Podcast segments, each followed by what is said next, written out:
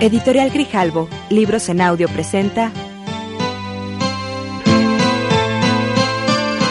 Primero lo primero, de Stephen Covey, Roger Merrill y Rebecca Merrill, en las voces de Carlos Becerril, Eugenio Sánchez Aldana y Patricia Pérez Fuentes.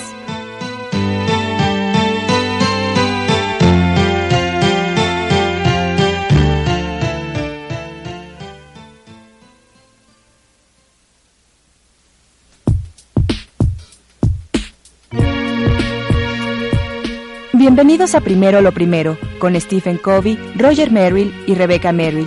En esta exposición, los autores presentan un enfoque totalmente distinto de la administración del tiempo. Es un enfoque centrado en principios, supera las recetas tradicionales de vivir más rápido, con mayor intensidad y con más inteligencia.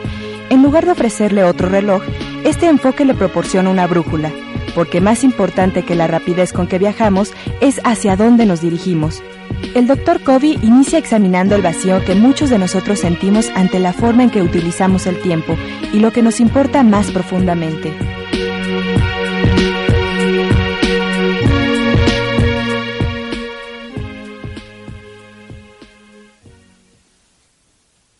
es lo primero para usted? ¿Cuáles son las cosas más significativas e importantes para usted?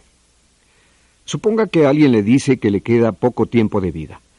¿Qué pensaría hacer con el resto de su vida? Suponga también que continuaría en su trabajo profesional o en sus actividades actuales. O tal vez le gustaría cambiarlos, pero necesitara ganarse el sustento. ¿Qué haría con el resto de su vida? En otras palabras, le estoy preguntando sobre las cuestiones últimas. De ahí se derivaría otra pregunta. ¿Qué le impide hacer que lo primero sea lo primero? Piense en ello. ¿Realmente es lo primero para usted? Tal vez siente que así es, tal vez está luchando. ¿Sabe lo que descubrimos al investigar entre quienes estudiaron el material de los siete hábitos y lo incorporaron a su vida? recabamos datos de una investigación con base en encuestas entre estas personas. Representan a más de 50.000 administradores. ¿Sabe cuál es el hábito que tuvo universalmente las menores calificaciones? El hábito 3.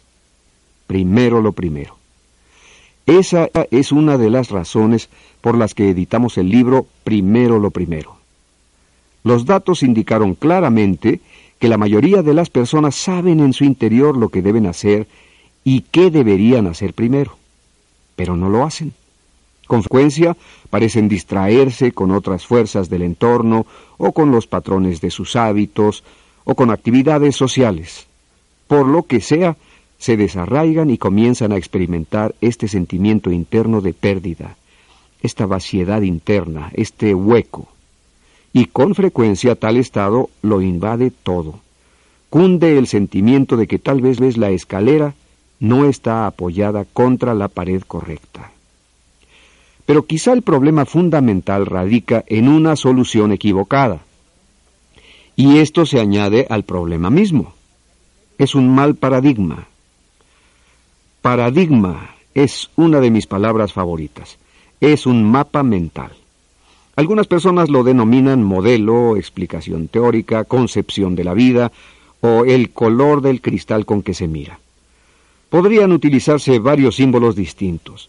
Esencialmente, ¿qué significa la vida para nosotros? En otras palabras, ¿cómo la vemos? Una ocasión visité a un ejecutivo muy importante. De hecho, era el segundo hombre en la jerarquía de una corporación internacional. Nunca olvidaré lo que ocurrió. Acabábamos de terminar un seminario matutino y quería que lo visitara. Se veía muy ansioso de llegar a su pregunta básica. ¿Qué hacer con su propia vida? Me dijo, Stephen, realmente no estoy seguro de que aceptaré el puesto si me lo ofrecen. Le pregunté cuál era el problema e inmediatamente respondió, en mi vida hay un hueco. Siento como si interiormente sufriera una especie de enfermedad. Me entregué en forma tan diligente a mi carrera durante tantos años que ahora me doy cuenta de que me perdí la infancia de mis hijos. Simplemente no estaba presente para ellos, no lo suficiente. ni siquiera cuando me acercaba a racionalizar en nombre de la calidad del tiempo para darles cosas. Y agregó, sabía que no bastaba. Cuando permanecía en casa, mi mente no lo estaba, y mi corazón tampoco. Actuaba como un autómata. Mi pensamiento se concentraba en el trabajo. Estaba totalmente preocupado por lo que sucedía, que era emocionalmente y pleno de desafíos. Y todo parecía extremadamente significativo. Pero ahora, dijo, siento este enorme vacío, siento este hueco. Y sabes, mis tres hijos sienten lo mismo. Incluso lo hablamos entre nosotros y, nos duele el corazón por esto. A todos nos gustaría de algún modo recuperar lo que perdimos. Y aún comentó, Stephen, cuando hablabas esta mañana de subir por la escalera del éxito y luego llegar hasta el último peldaño, o tal vez cerca de él, y descubrir en ese momento que la escalera estaba apoyada contra la pared equivocada, sentí que esa imagen me pegaba con fuerza y trajo todo esto a la superficie. Por eso quería que me visitaras. Pero además te contaré otra cosa.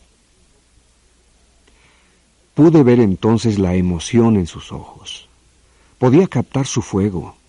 Y sacó de uno de los cajones de su escritorio el plano de una casa que construía en una playa de Savannah, Georgia. Era una casa intergeneracional. Quería construirla para sus hijos y para los hijos de estos. Era una casa para los nietos y estaba involucrando a sus hijos en el proceso de diseño. Ellos estaban muy entusiasmados y la exaltación mutua era sinérgica. Creó una nueva forma de convivir, una sensación de que algo sucedía en la familia que no estaba ahí antes. Me dijo, realmente no puedo sacármelo de la cabeza. Así, si me ofrecen el puesto, si me invitan a integrar la junta directiva, es seguro que les diré una cosa. Si se requiere que me traslade a la nueva sede, no lo aceptaré. La situación en casa es demasiado importante para mí. Si me permiten quedarme aquí, donde hay tanta esperanza, tanto optimismo y emoción, entonces lo reexaminaré. Pero incluso entonces lo veré de modo totalmente distinto. Organizaré mi vida de otro modo porque esto simplemente es demasiado importante para mí y no pienso volver a perderlo. La mayoría de las personas sienten que subordinan a su familia, su salud y su integridad en aras del trabajo. Como ven, el trabajo es una disciplina que ingresa a nuestras vidas desde el exterior. Los otros aspectos, nuestra familia, nuestra salud y nuestra integridad, tenemos que hacer que sucedan. Tenemos que vivir de tal modo que construyamos esas disciplinas en nuestras vidas. Si el trabajo no es intrínsecamente satisfactorio, es normal que se desarrolle un estado de rebelión, tal vez inconscientemente hacia donde no se quiere disciplina en otras partes de la vida. Simplemente se deja que todo siga como está. Y con frecuencia se trata a los seres queridos peor que a extraños. Pero cuando se pondera qué es lo primero, casi inevitablemente son los seres queridos, la familia y las contribuciones significativas que se quieren hacer para ellos. Así se llega a experimentar esta enorme brecha, esta pérdida, este vacío, este hueco. Imaginemos un símbolo, el símbolo de una brújula sobre un reloj. Verán este mismo símbolo en la portada del libro Primero lo Primero. Lo verán también en la portada de este paquete de cassettes representa un enfoque totalmente distinto de la administración del tiempo. Pero en realidad esto es algo más que administración del tiempo. Descubrirán que tratamos con toda una orientación de la vida, todo un enfoque distinto de cómo pensar en la vida. La brújula está encima del reloj. En otras palabras, los principios representados por la brújula están por encima de la programación representada por el reloj. Las personas y las relaciones son más importantes que las programaciones. La humanidad es más importante que la eficiencia. La facultación es más importante que el control. Estas no son cuestiones menores, son grandes cuestiones que producen impacto sobre la totalidad de nuestras vidas personales, nuestras vidas familiares, nuestras experiencias organizacionales y, de hecho, sobre toda la sociedad. Mi hija María me habló acerca de la frustración que sentía. Acababa de tener un nuevo bebé, el tercero, que literalmente absorbía todo su día y toda su noche. Le era imposible dormir bien porque le preocupaban sus otros dos hijos. Su esposo le, ayudaba en lo que podía, pero también estaba muy ocupado en su actividad profesional. Y María también pensaba en muchas aportaciones creativas que quería realizar para varias organizaciones a las que pertenecía. Ella es escritora y las nuevas tareas en casa le impedían desarrollar muchos proyectos. Yo traté de explicarle que su frustración dependía de sus expectativas. Y le dije, estudia la realidad de tu vida. Podrás ver que este nuevo hijo te absorberá y tal vez de modo muy especial. Hay algunas cosas que solo tú puedes hacer aun cuando tu esposo te ayude en forma consistente y significativa. Guarda tu agenda, relájate, disfruta del bebé, adáptate, y descubrirás cuánto lo disfrutas. Tus satisfacciones volverán. El bebé posiblemente percibe tu estado de ánimo y reacciona ante él. Quizá ello sea parte de la causa que tanto te agobia, no lo sé. Lo único que sé es que debes entregarte totalmente a lo que tienes y hacer con el resto lo mejor que puedas. Pero sonríe y disfruta. María aceptó mi consejo y respondió literalmente, se relajó. Al poco tiempo comentó, no puedo describirte la paz que tengo y el efecto que está produciendo en nuestro hogar. Mi vida está fuera de balance en estos momentos, pero tal vez así deba ser por ahora. Si usted pierde su balance por temporadas, no importa, el resto de su vida sí está equilibrado. Relájese, disfrute, ajuste sus expectativas. En el intento de cerrar la brecha entre el reloj y la brújula, muchos nos volvemos al campo de la administración del tiempo. A continuación, Roger Merrill, coautor de Primero lo Primero, discutirá las tres generaciones de la administración del tiempo.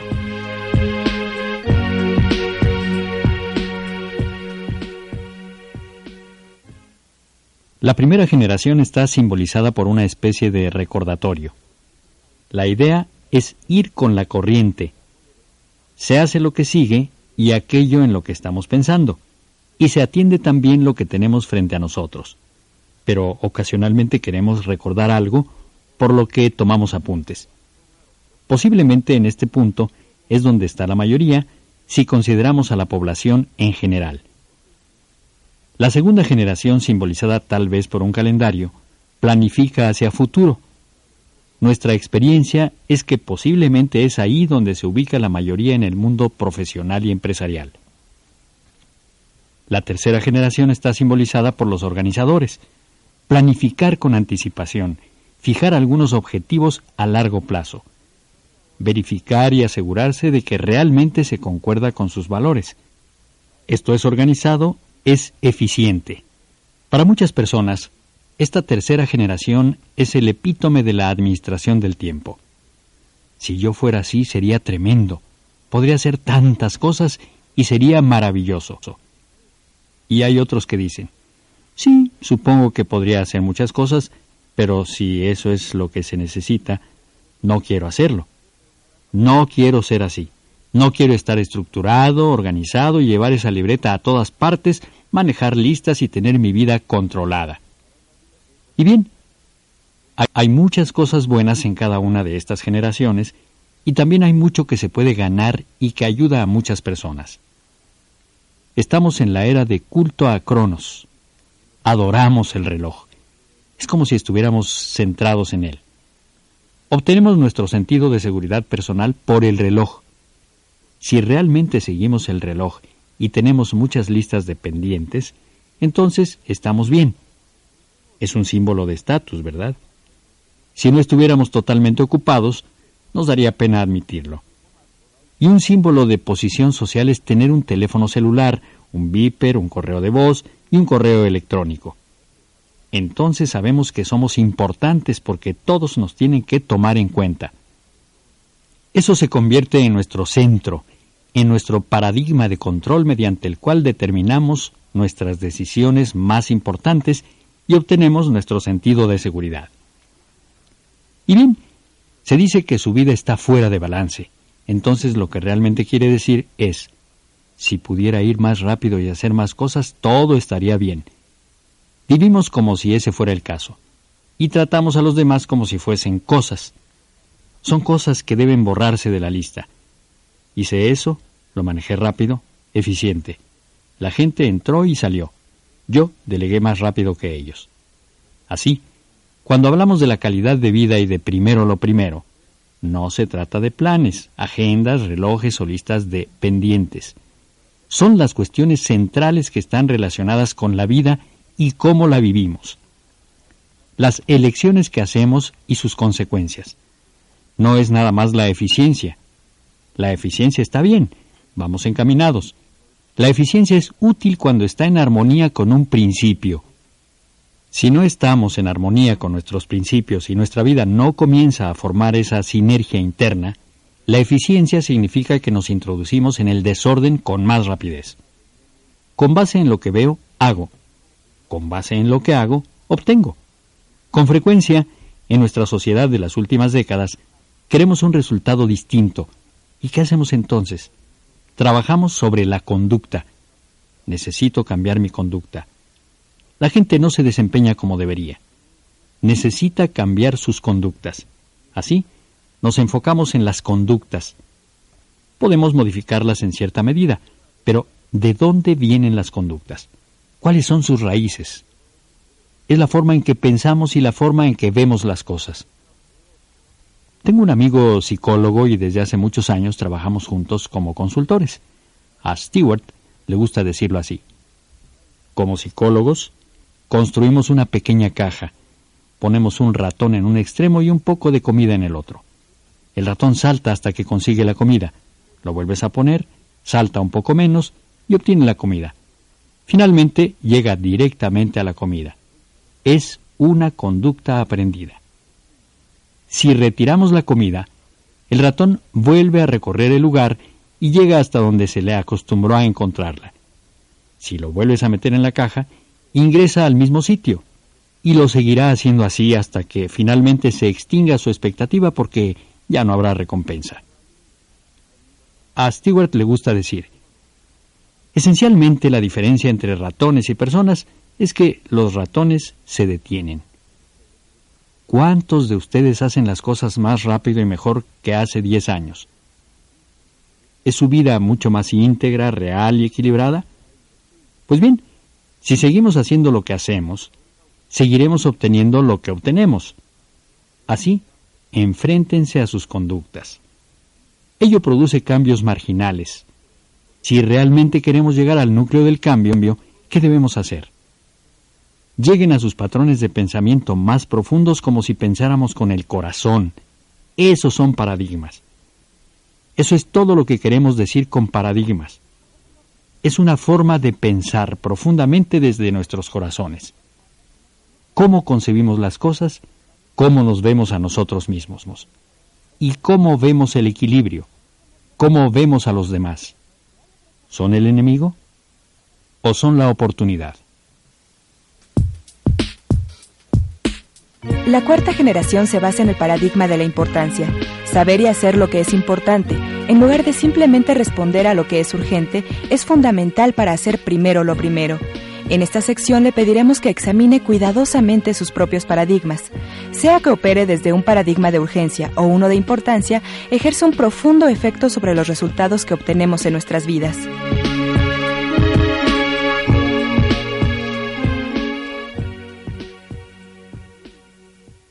Construyamos la imagen mental de un cuadrado dividido en cuatro cuadrados menores. La figura consta de cuatro cuadrantes si la ven de frente. Ahora vean la parte superior izquierda. El cuadrante 1 está hecho de las cosas más importantes y urgentes. Si nos movemos a la derecha conservamos la importancia porque esa es nuestra variable a la izquierda. Pero ahora estamos en algo que no es urgente. El cuadrante 2 incluiría lo importante, aunque no urgente. Ahora volvamos a nuestra izquierda bajo el cuadrante 1. En el cuadrante 3 tenemos ahí asuntos urgentes, porque estamos de vuelta en la variable de la urgencia, pero no son importantes. Nos queda un cuadrante más, abajo a la derecha, el número 4. No es urgente ni tampoco importante, es el tiempo verdaderamente desperdiciado. ¿Dónde pasamos la mayor parte de nuestro tiempo? ¿Y qué clase de actividades van a estos cuadrantes? Veamos. El cuadrante 1 representa la verdadera crisis. Pueden ser las necesidades de un cliente, puede ser la relación que necesita atenderse de inmediato. En nuestras organizaciones, por lo regular se trata de la exigencia de un cliente, quizá por un equipo descompuesto o por un incendio, o puede ser una llamada de alguien muy importante para nuestras relaciones, o muy importante para nosotros. En el cuadrante 2 está aquello que es importante pero que no necesita hacerse de inmediato.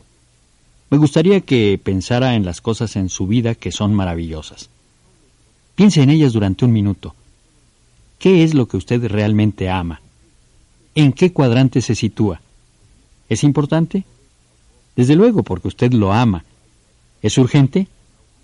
No, podría descartarlo. Hay algo más apremiante. La mayoría de las cosas verdaderamente bellas están en el cuadrante 2, ¿verdad? El cuadrante 2 es el cuadrante de la calidad. Es cuando se escucha a los clientes, es cuando se prepara y se anticipa, es cuando se trabaja en los mismos paradigmas que están tras los productos. Se diseñan cosas, se enseña, se capacita. Es toda una concepción distinta de la forma en que se aprovecha el tiempo. Es ayudar a que tengan éxito las, las personas que usted maneja. Es trabajar con ellos, con lo que se necesita lograr. Es correlacionar y alinear lo que hacen todos para trabajar efectivamente en conjunto. Ahora, examinemos el cuadrante 3. Uno de los grandes desafíos de este cuadrante es que se trata de la falsificación del cuadrante 1. Se siente como el 1, en muchos casos actúa como el 1, porque se tiene la sensación de que es necesario hacerlo. Vea lo que sucede. Suena el teléfono, algo está por llegar, hay correspondencia, se convocó a una reunión, está programado, hay un boletín que circula, tenemos que hacer esto. Pero lo que queda afuera es algo verdaderamente importante según algunos criterios, y lo es en su propia vida. ¿Es importante para los objetivos de la empresa? Es importante lograr algo que necesita lograrse. ¿Cuál es la sensación en el cuadrante 1? Apremiante. Importante. Sí, es como hacer algo que realmente cuenta. Es quitarse un peso de encima. Sí, con frecuencia es productivo. ¿Cuál es la sensación en el cuadrante 3? Trabajo cotidiano y duro, frustrante. ¿Por qué? Porque se está haciendo algo que no nos importa. Solo vamos con la corriente. Se tiene la atención, pero sin los resultados. Ahora, ubiquémonos en el cuadrante 2.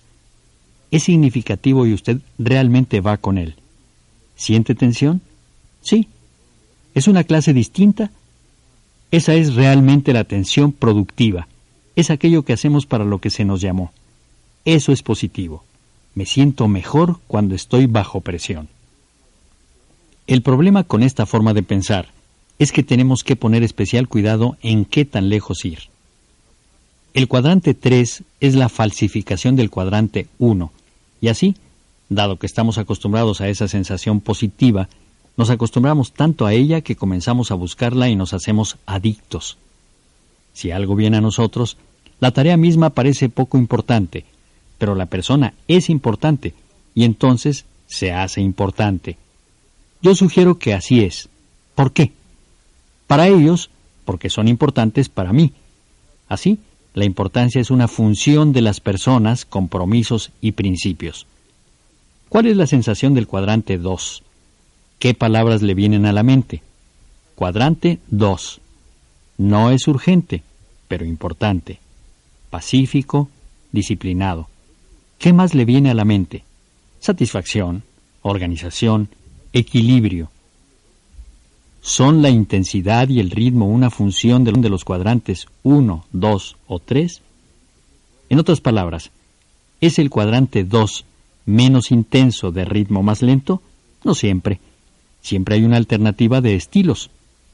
El cuadrante 2 no es necesariamente tranquilidad y todo dulzura y dejarse llevar por la corriente. De hecho, si trabajamos sobre relaciones o sistemas o planificamos con anticipación o nos preparamos para algo y es importante para nosotros, entonces depende de nosotros. Nosotros lo elegimos. La diferencia es usted. En un cierto sentido, lo convirtió en algo que pertenece más al cuadrante 1 por propia elección. En lugar de ser reactivos al entorno y a las circunstancias, creamos nuestras propias condiciones y decimos, haré que esto sea importante y concentraré todas mis energías en ello. Ahora Rebecca Merrill, coautora de Primero lo Primero, nos alentará a examinar la forma en que aprovechamos nuestro tiempo para determinar si estamos haciendo algo que es simplemente urgente o si es algo de veras importante en nuestras vidas.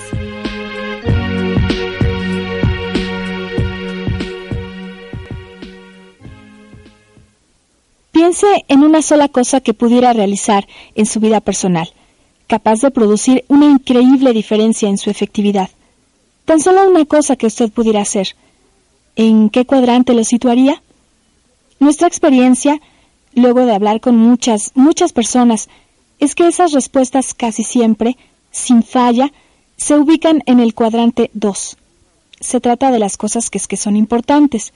Si las hiciéramos, sabríamos que producirían una enorme diferencia en la calidad de nuestras vidas, pero no las hacemos porque no urgen, no nos apremian, Necesitamos ser proactivos. Necesitamos actuar en estas cosas para hacer que sucedan en nuestras vidas. Generalmente estas cuestiones corresponden a siete categorías. Una es mejorar la comunicación con los demás. La segunda es una mejor preparación. La tercera, planificar y organizar mejor. La cuarta es cuidar con más esmero de nosotros mismos.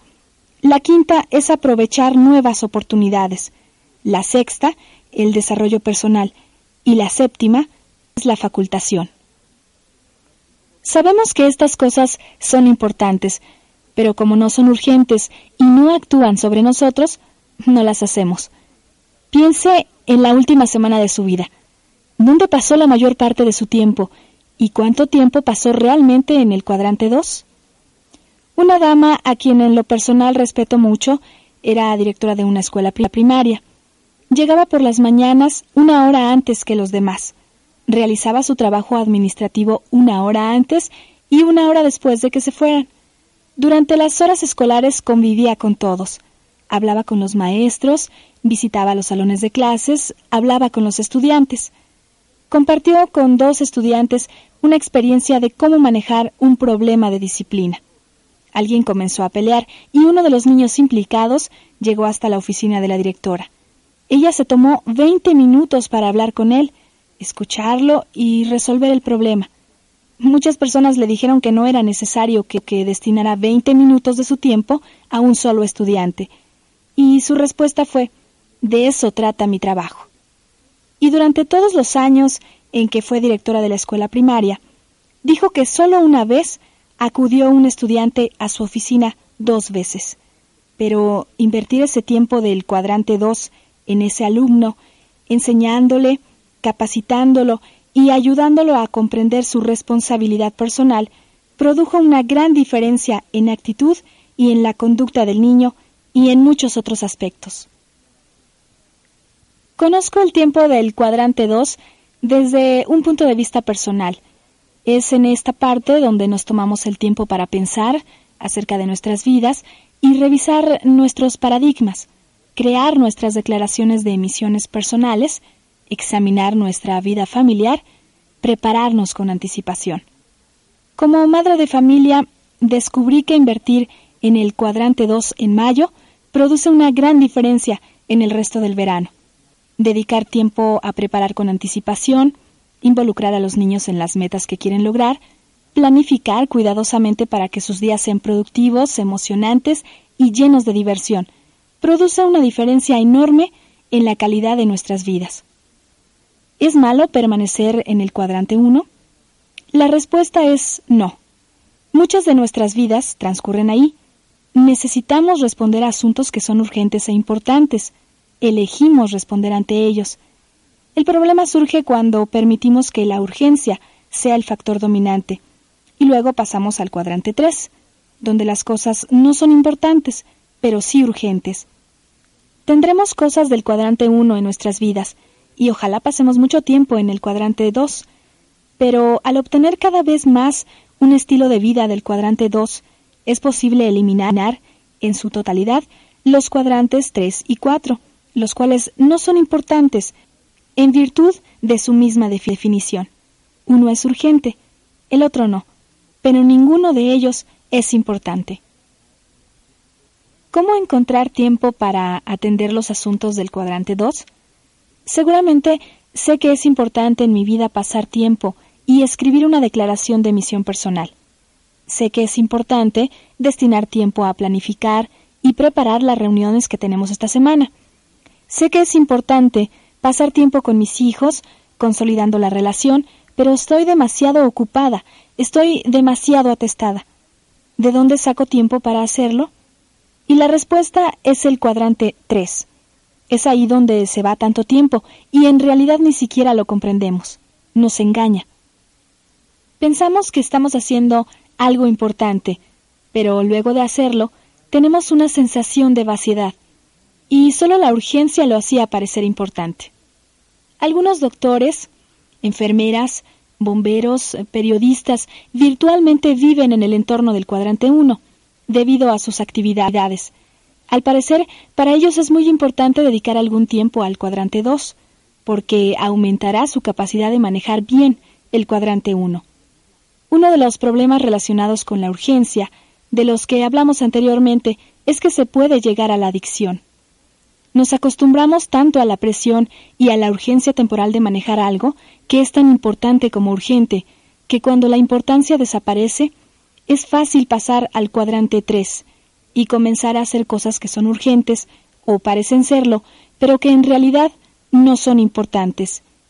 Es la urgencia lo que las hace parecer importantes, las hace sentir importantes, pero cuando marcamos una pausa y realmente las examinamos, vemos que no son urgentes en realidad. El siguiente índice de urgencia nos dará una idea de qué tan adictos somos a ella, si tal es el caso. Responda mentalmente si es algo que nunca hace o lo hace a veces o siempre. Al parecer, trabajo mejor cuando estoy bajo presión. Con frecuencia me frustran la lentitud, las personas y las cosas que me rodean. Detesto esperar o hacer cola. Me siento siempre culpable cuando me tomo un tiempo libre en el trabajo. Siempre parece que corro de un lugar o de un evento a otro. Funciono mejor cuando manejo una situación de crisis.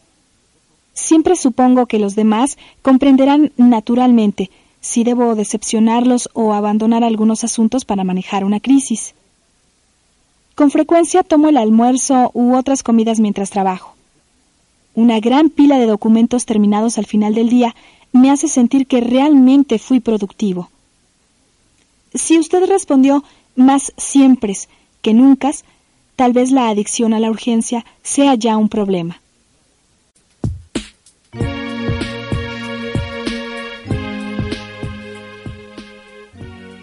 Pensamos que, literalmente, en nuestra sociedad la urgencia puede convertirse en una adicción. Permítame hablarle de las características de una experiencia adictiva. Definimos la conducta de este tipo como una conducta en esencia autodestructiva, que temporalmente soluciona una necesidad que no se ha satisfecho.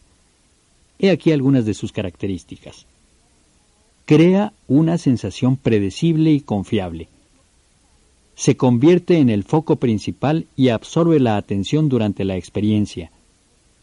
Temporalmente erradica el dolor y otras sensaciones negativas proporciona una sensación artificial de valor propio, poder, control, seguridad, intimidad o logro.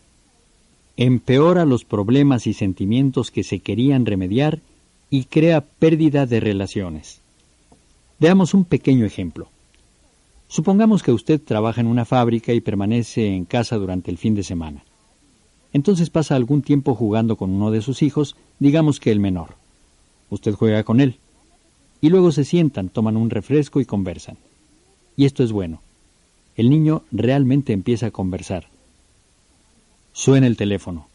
Hay una crisis en la fábrica. Necesitan de usted y su experiencia para reunir a un equipo y resolver inmediatamente un problema. Ajá, usted se siente muy bien. Lo llamaron a usted precisamente porque después de todo, usted es muy bueno en su trabajo. Hijo, hay una crisis en la fábrica, estoy seguro de que lo comprendes. Necesito irme. Y así usted sale, aborda su auto y llega a la fábrica. El equipo ya está reunido. El trabajo es intenso. Usted planea, asigna, delega. Alguien trae una pizza y se sirve abundante café negro. Usted trabaja día y noche. El domingo ya muy tarde, digamos a las 11.30, usted ya resolvió la crisis. Y todos están muy contentos con la sensación de que volvieron a cumplir. Somos fantásticos, es excelente, todo es magnífico. Y entonces vuelve a casa. A la mañana siguiente saludará a su hijo. Hola muchacho, ¿cómo estás? Oye, ¿qué te parece si esta noche continuamos con nuestra conversación? Sí, papá, dirá fríamente y usted pensará, ¿qué le pasa a este niño? El sábado hablábamos abiertamente y ahora se comporta como si ni siquiera nos conociéramos. No sé, ¿de qué se trata? Si esto sucede una vez cada dos años es otra cosa, pero ¿qué pasa si ese es su modo de vivir? ¿Qué siente el niño? Lo que usted le enseña, eres importante, mientras nada ocurra. Lo que verdaderamente importa es lo que sucede en la fábrica. A veces la actitud del equipo con el que resolvimos una crisis también cambia.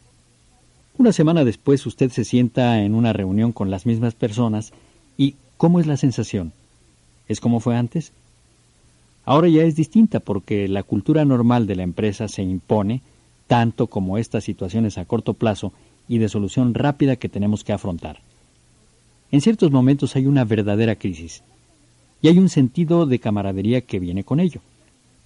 Pero si esto se convierte en una fuente de identidad y nos indica quiénes somos realmente, lo que sucede es que empezamos a dar vida a una crisis. Es un hecho que en numerosas organizaciones y culturas, la única forma en que se pueden hacer las cosas es dando pie a una crisis. Recuerdo que una vez, hablando de esto, uno de mis interlocutores, que era socio importante de una empresa internacional con sede en Australia, comentó asombrado, No puedo creerlo, soy adicto. Y agregó, No solo yo soy adicto, sino también toda nuestra organización. Es la forma en que vivimos. Si se quiere lograr que se haga algo, se crea una crisis. No solo soy adicto, sino que soy todo un traficante de crisis. ¿Cuál es el gran problema con la urgencia? ¿Cuál es su gran costo? Generalmente la medida en que la urgencia domina su vida es la medida en que la importancia no la domina. La medida en que la urgencia domina su cultura es la medida en que la importancia no la domina. Un gran costo de la urgencia es la oportunidad porque la importancia se pierde.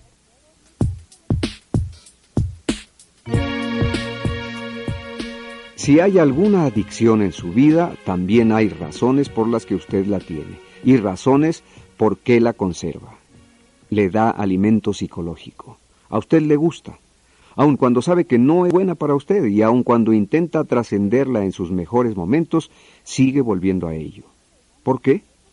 Le alimenta de cierto modo y de cierto modo también le gusta. Ayer en un casino de la ciudad de Reno observaba a un hombre que permanecía absorto ante una máquina tragamonedas. Le pregunté cuánto tiempo llevaba ahí. Me respondió doce horas. Quise saber si había ganado y me dijo perdí un promedio de cien dólares por hora. Tenía aún en las manos una vasija repleta de monedas, todo el día poniéndolas. Era adicto, pero había una razón por la que permanecía ahí. Las personas tienen ciertas razones por las que se vuelven adictas a la comida, a cierto tipo de ella, a ciertas sustancias químicas, a perder los estribos. Quiero decir que si usted pierde los estribos, esa es una poderosa forma de control. Aun si pierde los estribos solo una décima de 1% del tiempo, ¿sabe qué? Hace que la mayoría de las personas queden en control en un 99% del tiempo, porque nunca saben cuándo le tocarán a usted su punto más sensible. El problema es que afecta la calidad de 99% del tiempo porque todos están a la defensiva y protegiéndose. Nunca son verdaderamente auténticos o reales. La calidad de las relaciones se deteriora terriblemente. Incluso cuando usted pierda los estribos solo una décima de 1% del tiempo, afectará todo. Por eso es tan importante, si es que alguna vez tuvo usted una experiencia de este tipo, procesarla después, disculparse por ello, no justificarse, no explicarlo, sino tomar la total responsabilidad y decidirse a no hacerlo más y pedir que los demás le ayuden y que se comprometan con usted y que procesen lo que experimentaron cuando pasaron por la situación, para que puedan externar algunos de sus sentimientos, para que no se queden con ellos. De lo contrario, estos pueden volver a surgir de modos más desagradables. Los cuadrantes 1 y 3 corresponden a adicciones sumamente poderosas. ¿Sabe usted por qué? Porque con frecuencia se unen a usted como su fuente de seguridad, el entorno, las expectativas de los demás, aquello que es popular. Particularmente el cuadrante 3.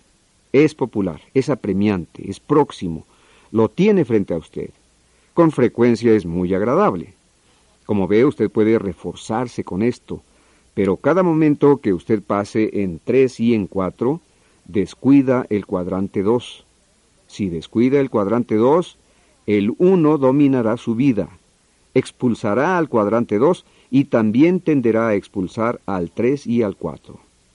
Pero es interesante cómo se tiende a considerar del cuadrante 1 cosas que en realidad son del cuadrante 3. Si lo examina cuidadosamente, pensará que eso es importante, pero en realidad no lo es. Es sorprendente. Incluso al descuidar muchas cosas, muchas de ellas de todos modos desaparecen. Lo que realmente se considera importante tal vez no lo sea en lo absoluto, solo urgente con la sensación de que es importante. Permítanme contarles una de las citas más poderosas y significativas. Escuchen cuidadosamente las palabras de Charles Hummel. Las tareas más importantes pocas veces necesitan hacerse hoy mismo, o siquiera esta semana. La tarea urgente pide una acción instantánea. El atractivo momentáneo de estas tareas parece irresistible e importante, y al dedicarnos a ellas devoran nuestra energía. Pero a la luz de la perspectiva del tiempo son engañosas, y su importancia desaparece. Con una sensación de pérdida, recordamos la tarea vital que dejamos a un lado. Nos damos cuenta de que somos esclavos de la tiranía de lo urgente. Literalmente usted se dará cuenta de si se convirtió en una persona del cuadrante 2 y si los demás sienten los resultados pragmáticos que provienen de esto. La productividad que se deriva es tan sorprendente que transporta el futuro y usted comenzará a influir sobre las personas que lo rodean. Es difícil vivir alrededor de personas como estas y no quedar influidos por ellos de modo muy poderoso. Son demasiado productivas es difícil no ser productivos cuando se está cerca de personas verdaderamente productivas. La clave para el cuadrante 1 es el cuadrante 2. Es el marco mental mediante el que se enfoca el cuadrante 1. Necesita pensar de modo preventivo para tener una zona de problemas más reducida. Si no piensa de modo preventivo, tiene una zona de problemas muy grande. Tengo dos clases de médicos para tratamiento y preventivos. Piensan de modo totalmente distinto. El otro día en el consultorio del médico de tratamiento, por casualidad oí a una enfermera que hablaba con un paciente. Dijo, tiene 187 de colesterol. Está usted en buena forma. Todo lo que sea menor a 200 está bien. Mi médico preventivo llamaría y diría, necesita venir a consulta. Deberá cambiar su estilo de vida. Su nivel total de colesterol está fuera de orden. Su colesterol bueno es demasiado bajo. Necesitamos darle unos medicamentos. También requiere un programa de nutrición totalmente distinto y un programa de ejercicio diario consistente y juicioso. Venga y lo hablaremos. Se trata de dos enfoques totalmente distintos. Supongamos que usted está en la categoría de riesgo moderado. Yo pasé por un examen físico preventivo muy cuidadoso y luego fui referido al enfoque de tratamiento para hacer una de las pruebas diagnósticas conocida como GI inferior. Al ingresar al hospital, el asistente me dijo, ¿cuáles son sus síntomas? Respondí, no tengo. Esto es solo para propósitos diagnósticos. Arguyó que no podía ingresar a menos que tuviera problemas y sintiera dolores. La razón por la que vine aquí, aclaré, es para que no tenga que volver. Vine para un diagnóstico y tengo una referencia médica. Vaya, comentó, simplemente no puedo entenderlo. Nosotros no trabajamos de ese modo. Todos saben que la mayoría de las enfermedades son causadas por el estilo de vida. ¿Por qué no nos enfocamos en el estilo de vida? ¿Por qué 95% del enfoque está puesto en el diagnóstico y en el tratamiento de la enfermedad. Porque la mayoría no quiere cambiar su estilo de vida, quieren vivir con sus sistemas de valores, pero gradualmente aprenden cuando tienen un ataque cardíaco o una embolia o cualquier otro llamado preventivo, alguna emergencia importante, y entonces aprenden y dicen, ¿por qué no le puse atención antes? ¿Por qué no ajusté mi estilo de vida antes? tengo que volver a empezar. Entonces comienzan a vivir como si tuvieran un ataque cardíaco, lo tuvieran o no, porque no quieren padecer una cardiopatía crónica. Hace poco estuve en China. ¿Sabe cuándo les pagan a sus médicos ahí? Solo cuando la gente está sana. ¿Qué impulsaría eso? Debemos pasar a la prevención, debemos pasar al bienestar, Debemos obtener las estructuras, los sistemas, los refuerzos y los incentivos que nos conducen hacia ello. En muchas facultades de medicina ni siquiera dan clases de nutrición, y las cinco principales enfermedades asesinas están relacionadas con la dieta. Y en varias de esas facultades, la nutrición es un curso optativo. Se enfocan en enfermedades agudas, enfermedades agudas. Así los pacientes quieren química o cirugía. Lo mismo ocurre con la mayoría de las organizaciones. Tienen problemas agudos. El único sistema de información que utilizan es la contabilidad financiera que tiene algún prestigio real. Cualquier ciencia real, cualquier valor significativo real, se levanta sobre esto, que no dice nada acerca de las personas, dice algo acerca de los efectos de programas del pasado realizados por programadores. Así ven los datos, los examinan, los estudian, los interpretan y actúan con base en ellos. Ah, mira, tenemos aquí un ataque cardíaco. Pudieron anticipar desde hacía mucho que estaba por, llegar un ataque cardíaco. Pudieron diagnosticarlo. Pudieron pasar a la acción preventiva. Ahora tienen que pasar a la química y a la cirugía. Química con el nuevo programa del mes, los nuevos slogans, o la cirugía con los recortes, el tamaño adecuado, la reestructuración, la reingeniería. ¿Cuándo aprenderemos? ¿Cuándo aprenderemos a alinearnos hacia los principios? Construir nuestros sistemas de valores con base en principios.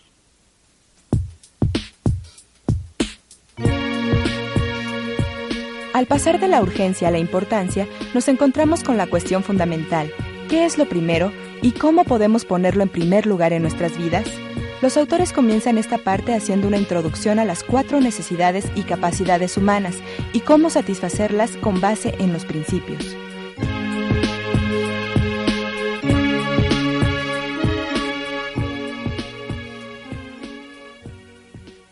El subtítulo, como se indica en la página titular del libro Primero lo Primero, es un llamamiento a vivir, amar, aprender, dejar un legado. Esas son palabras que simbolizan los cuatro aspectos básicos de la vida. Vivir sería el aspecto de la vida por sí misma, de simplemente existir, de sobrevivir. está relacionado con nuestro bienestar físico. Tiene que ver con nuestro bienestar económico porque en un mundo donde el dinero es el medio de intercambio, necesitamos sostén económico con el fin de mantener nuestra vida y las de nuestros seres queridos, de los que somos responsables.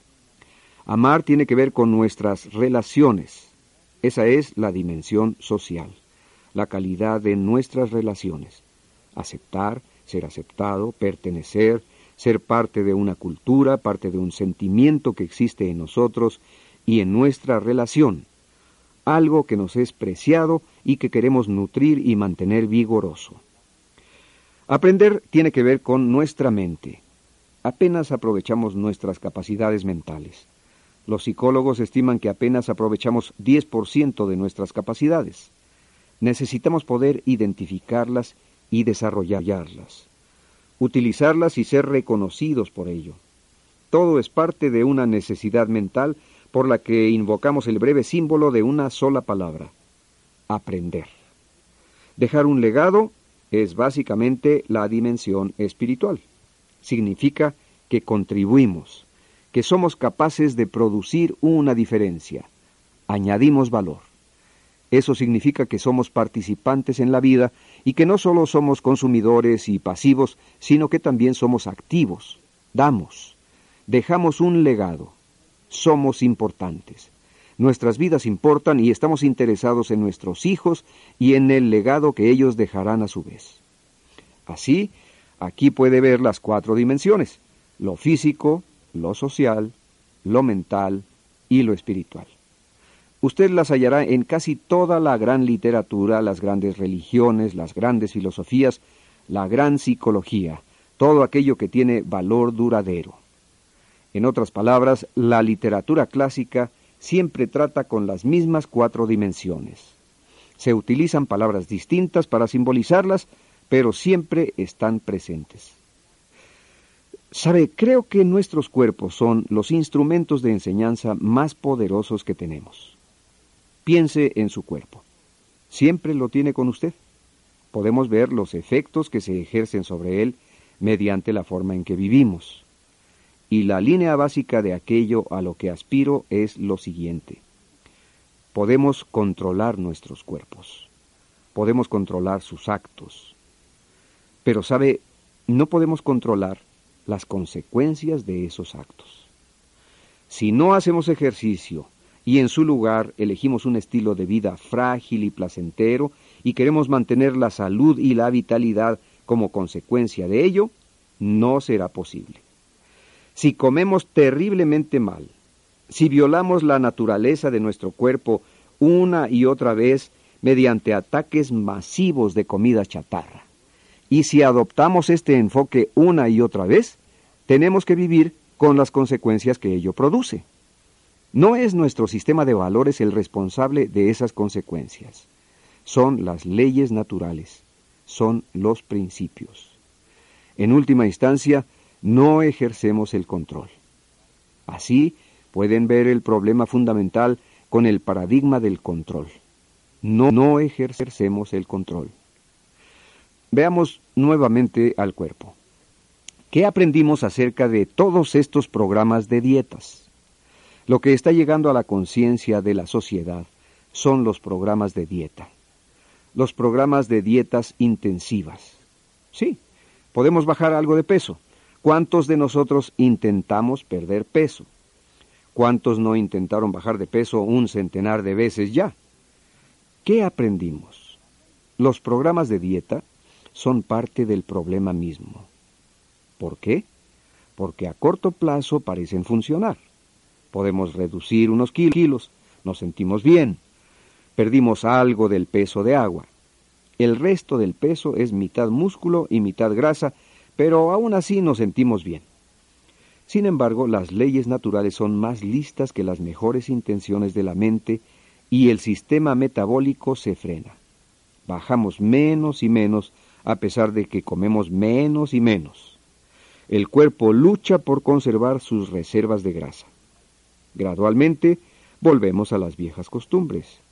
Incluso estas costumbres se hacen peores que antes. Y volvemos nos incorporamos a un programa yo, yo y pasamos a otro para intentarlo.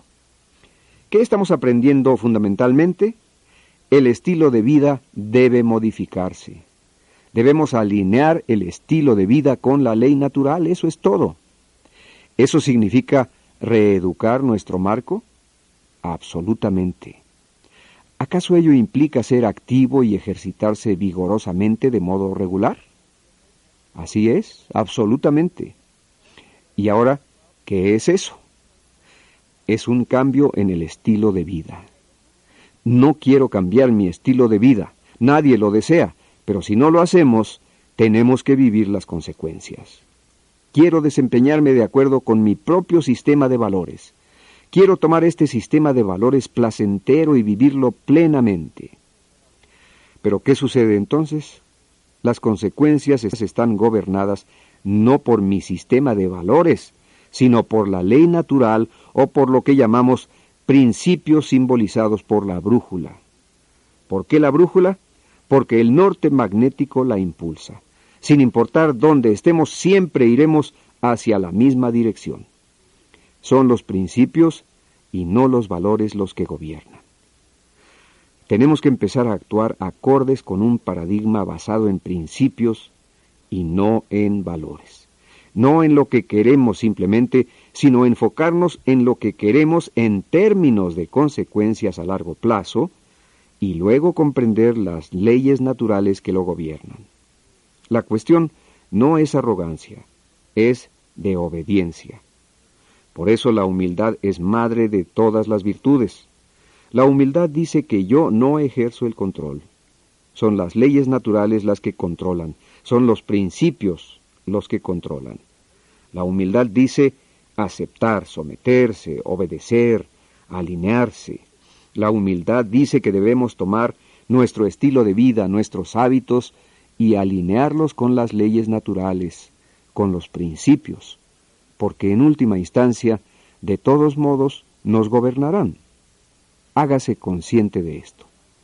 La arrogancia dice, no, es lo que yo quiero, yo soy una ley por mí misma, yo soy quien está a cargo de todo, yo decido mi sistema de valores, Fundamento mis objetivos con base en tal sistema de valores, los planeo a largo plazo, inmediatamente, a corto plazo, organizo cada uno de mis días según este sistema y los realizo.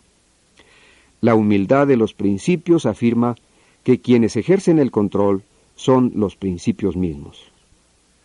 Ahora quiero construir mis valores, mis hábitos, mis objetivos alrededor de los principios. Ese es un enfoque totalmente distinto. Y este enfoque no es de eficiencia y control. No se basa en el paradigma de las cosas. Proviene de un paradigma profundo, de las personas. Yo pregunto a públicos de todo el mundo, ¿cuántos de ustedes hicieron trucos en la escuela? Casi todos alzan la mano. ¿Cuántos de ustedes llegaron a hacerlo bien? Casi todos alzan la mano. Y luego les pregunto, ¿Cuántos de ustedes trabajaron en una granja? Un porcentaje menor alza la mano. Y luego les pregunto a esas personas, ¿cuántos de ustedes hicieron trucos en una granja? y se ríen, se ríen instantáneamente. Es ridículo. Ellos lo saben. No se pueden violar las leyes naturales en una granja. Pero ¿por qué funciona en una escuela?